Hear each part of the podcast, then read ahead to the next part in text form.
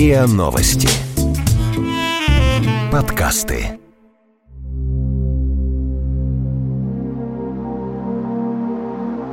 Агафья Лыкова. Самая известная отшельница России.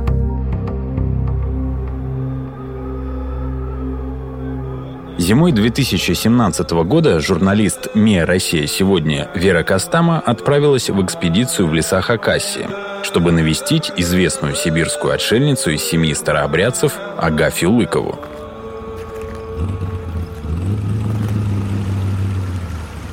Упираемся в поток по весеннему бегущей воды. Объезда нет. Кто-то, проскочивший здесь до нас, проломил лед тяжелым снегоходом с груженными нартами.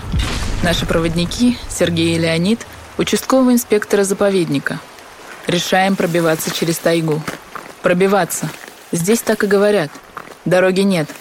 Но есть возможность проехать между широкоствольными пихтами, кедрой, как говорят местные, березами и кустарником – Тропа заканчивается крутым обрывом, и снегоходы прыгают.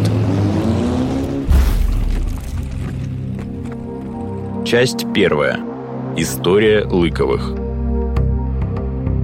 Агафья родилась в семье старообрядцев, которые ушли от людей и властей в тайгу еще в 1938 году. Через 40 лет, в 1978 году, на заимку вышли геологи, которые исследовали этот район Хакасии – в начале 80-х, благодаря журналисту Василию Пескову, про Лыковых узнал и заговорил весь Союз. Сейчас, если и вспоминают, то редко. А Агафья жива.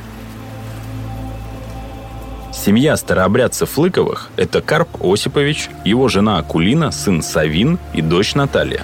Уже в тайге родятся Дмитрий и Агафья. Чем ближе подходили люди к их заимкам, тем дальше углублялись Лыковы вглубь лесов – в семье Агафия была наиболее грамотной. Ей поручалось проведение домашней церковной службы. Младшей Лыковой было 17 лет, когда наступил голодный год в тайге. В 1961 спустя 23 года после переселения в тайгу, от голода умирает Акулина. Про нее Агафия скажет «Мама – истинная христианка, на постном не вынесла. А рыбачить нельзя стало, вода большая». Не позаботились, чтобы скотина была. Охотиться не смогли. В 81-м по очереди умирают все дети, кроме Агафьи. В 88 году умирает отец, Карп Осипович. Агафья остается одна. В 1990 году Агафья Лыкова переезжает в Старообрядческий женский монастырь и проходит через чин накрытия, то есть пострижение в монахине.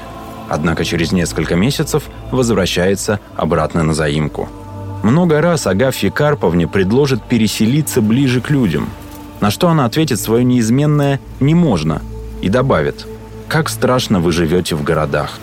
Отсюда, из сибирских лесов с их простыми правилами, действительно кажется страшно. Часть вторая. Дорога. Мы долго готовились к совместной экспедиции с заповедником Хакасский. Тайга не пускала. Дойти до Агафьи не получалось. Все городское, деньги, телефоны, документы оставили в гостинице. Здесь эти вещи не нужны. Уже потом, чем дальше будем уходить в тайгу, тем больше лишнего придется оставлять в избах. Кедр 2, кедр 7. Кедр 2, кедр 7. Кто зовет? Седьмой, седьмой. Мы добрались, все нормально на кордоне. Понятно, хорошо. Все, передам. Летом до заимки Лыковых можно доехать на лодке за пару дней. Зимой это долгий переход на снегоходах и охотничьих лыжах. Река ощетинилась торосами. Это снесенный ветром ниже по течению лед. Снегоход объезжает их по невидимой кривой. Местами сквозь прозрачную воду видны камни. Снегоходы приземляются с глухим ударом. Под старость лет с таких высот сиганул, сетует проводник Леонид. Поправляет оборванные после прыжка крепления на арт. Смотрит на нас с улыбкой и произносит. Ну что, смертнички, поехали? Леонид ведет снегоход по широкой дуге. Нам нужно набрать скорость, чтобы проскочить несколько десятков метров наледи. Идем вторыми и видим, как проседает под предыдущей машиной лед. Проскочили. Спешим и гонимся за пока не осевшей дорогой. Температура не может определиться и гуляет от минус 30 до плюс 2. Перед нами раскинулись поросшие лесом спины гор. За ними голец, вершины без растительности. Сползающая вниз, ближе к реке, россыпь камней, Курума. Здесь все звучит по-своему. За два дня мы проезжаем чуть больше 170 километров. Упираемся в открытую воду. Дальше путь можно продолжить только на лыжах. Вещи, рюкзаки, теплую экипировку – все оставляем в одной из переходных изб. Рядом остаются и снегоходы. Езда на лыжах – занятие медитативное. Хрум-хрум, хрустит снег. Правая, левая передвигаются ноги. И тишина. Лишь изредка свистит рябчик, шумит на перекатах вода, трещит лес. В кармане куртки лежит письмо для Агафьи из Боливии. В одном месте конверт промок и просвечивает слово «Аминь». На фоне гор, деревьев и льда марки с яркими картинками смотрятся, как из другого мира. Часть третья. Агафья. Агафью мы замечаем сразу. Она идет по замерзшей реке с вязанкой дров. Потом поднимается по длинной самодельной лестнице вверх до дома. После 40 километров на лыжах и тотального безлюдия эта невысокая женщина кажется нереальной. Сложно угадать, сколько Агафье лет. Сама она говорит, что в апреле будет 73. Еще в пути проводник Сергей скажет, что она как ребенок, верит всему. Люди для нее изначально добры. Агафья улыбается и рассматривает нас по очереди. Для нее появление людей в это время года – неожиданность. Она опирается на два больших тюка сена, которые недавно забросили с воздуха для коз. Зимой прилетают только вертолеты. На заимке Лыковых построено несколько домов. Ближе к реке стоит небольшая изба, где жил бывший геолог Ерофей Седов. Чуть выше расположились два дома – один Агафьи, второй ее помощника Гурия. О том, что на заимке живет еще один человек, мы узнали перед экспедицией. Уже несколько лет Старообрядческая церковь отправляет к Агафье помощников, но даже вдвоем жить здесь очень тяжело. Дождливое. Лета, как болото стело. Здесь в дождливые года везде болото. Все везде засадило. Первый год без папы 340 накопала, да еще и недокопано осталось. Потом меньше стало, по 300 ведер накапывала. Я эти две весны уже сажала для гостей из Боливии. Для них сажала.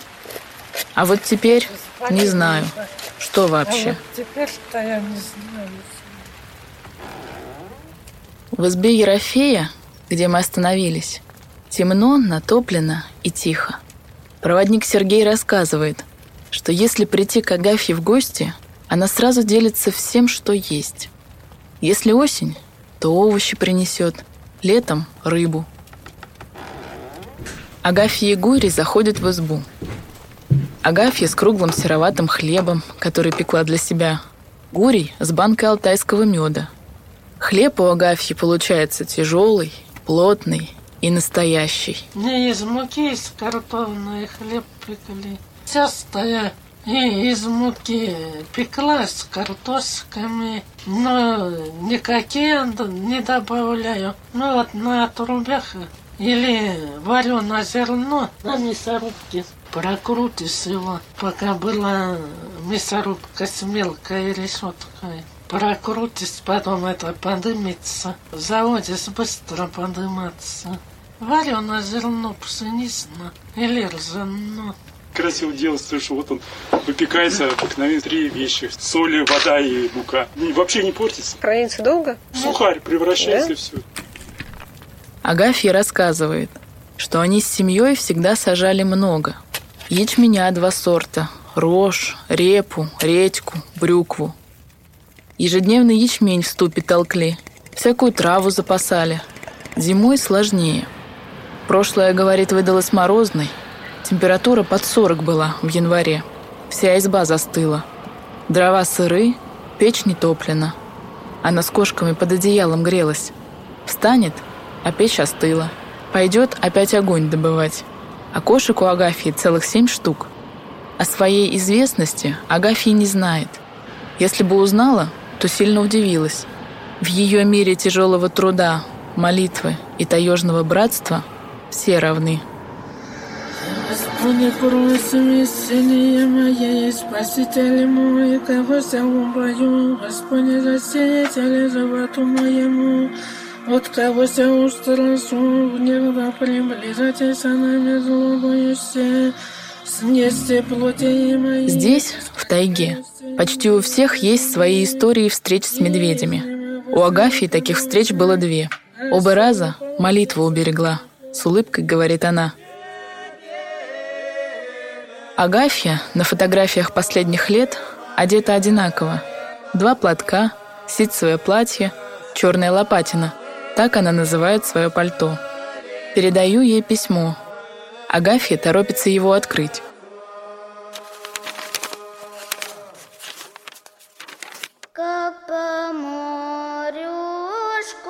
Агафье шел 34 год, когда впервые пришли люди. Хорошие были, говорит она напугались вначале. Отшельница хорошо помнит имена и детали произошедшего с ней. В разговоре легко переходит от событий 20-летней давности к настоящему. Еще раз смотрит на письмо. Третий год ей пишет письма семейная пара из Боливии, потомки русских эмигрантов, старообрядцев. Агафья ждет их в гости. В прошлом году даже посадила больше картошки. Но никто не приехал. Из конверта выпадают фотографии пальм и бирюзовой воды. Агафья просит прочитать, что написано на обороте. Страна Перу. Океан. Здесь морские животные есть. И великие, и малые. Ничего от всего не вкушаю по заповеди отеческой, говорит нам Агафья и замолкает. В мире Агафьи идет 7526 год от сотворения мира. Когда в избе гаснут все фонарики и наступает тишина, приходит безвременье. Нет ни времени суток, ни новостей, ни другого чужого мира, только крупные звезды над крышей. Агафья Лыкова – самая известная отшельница России –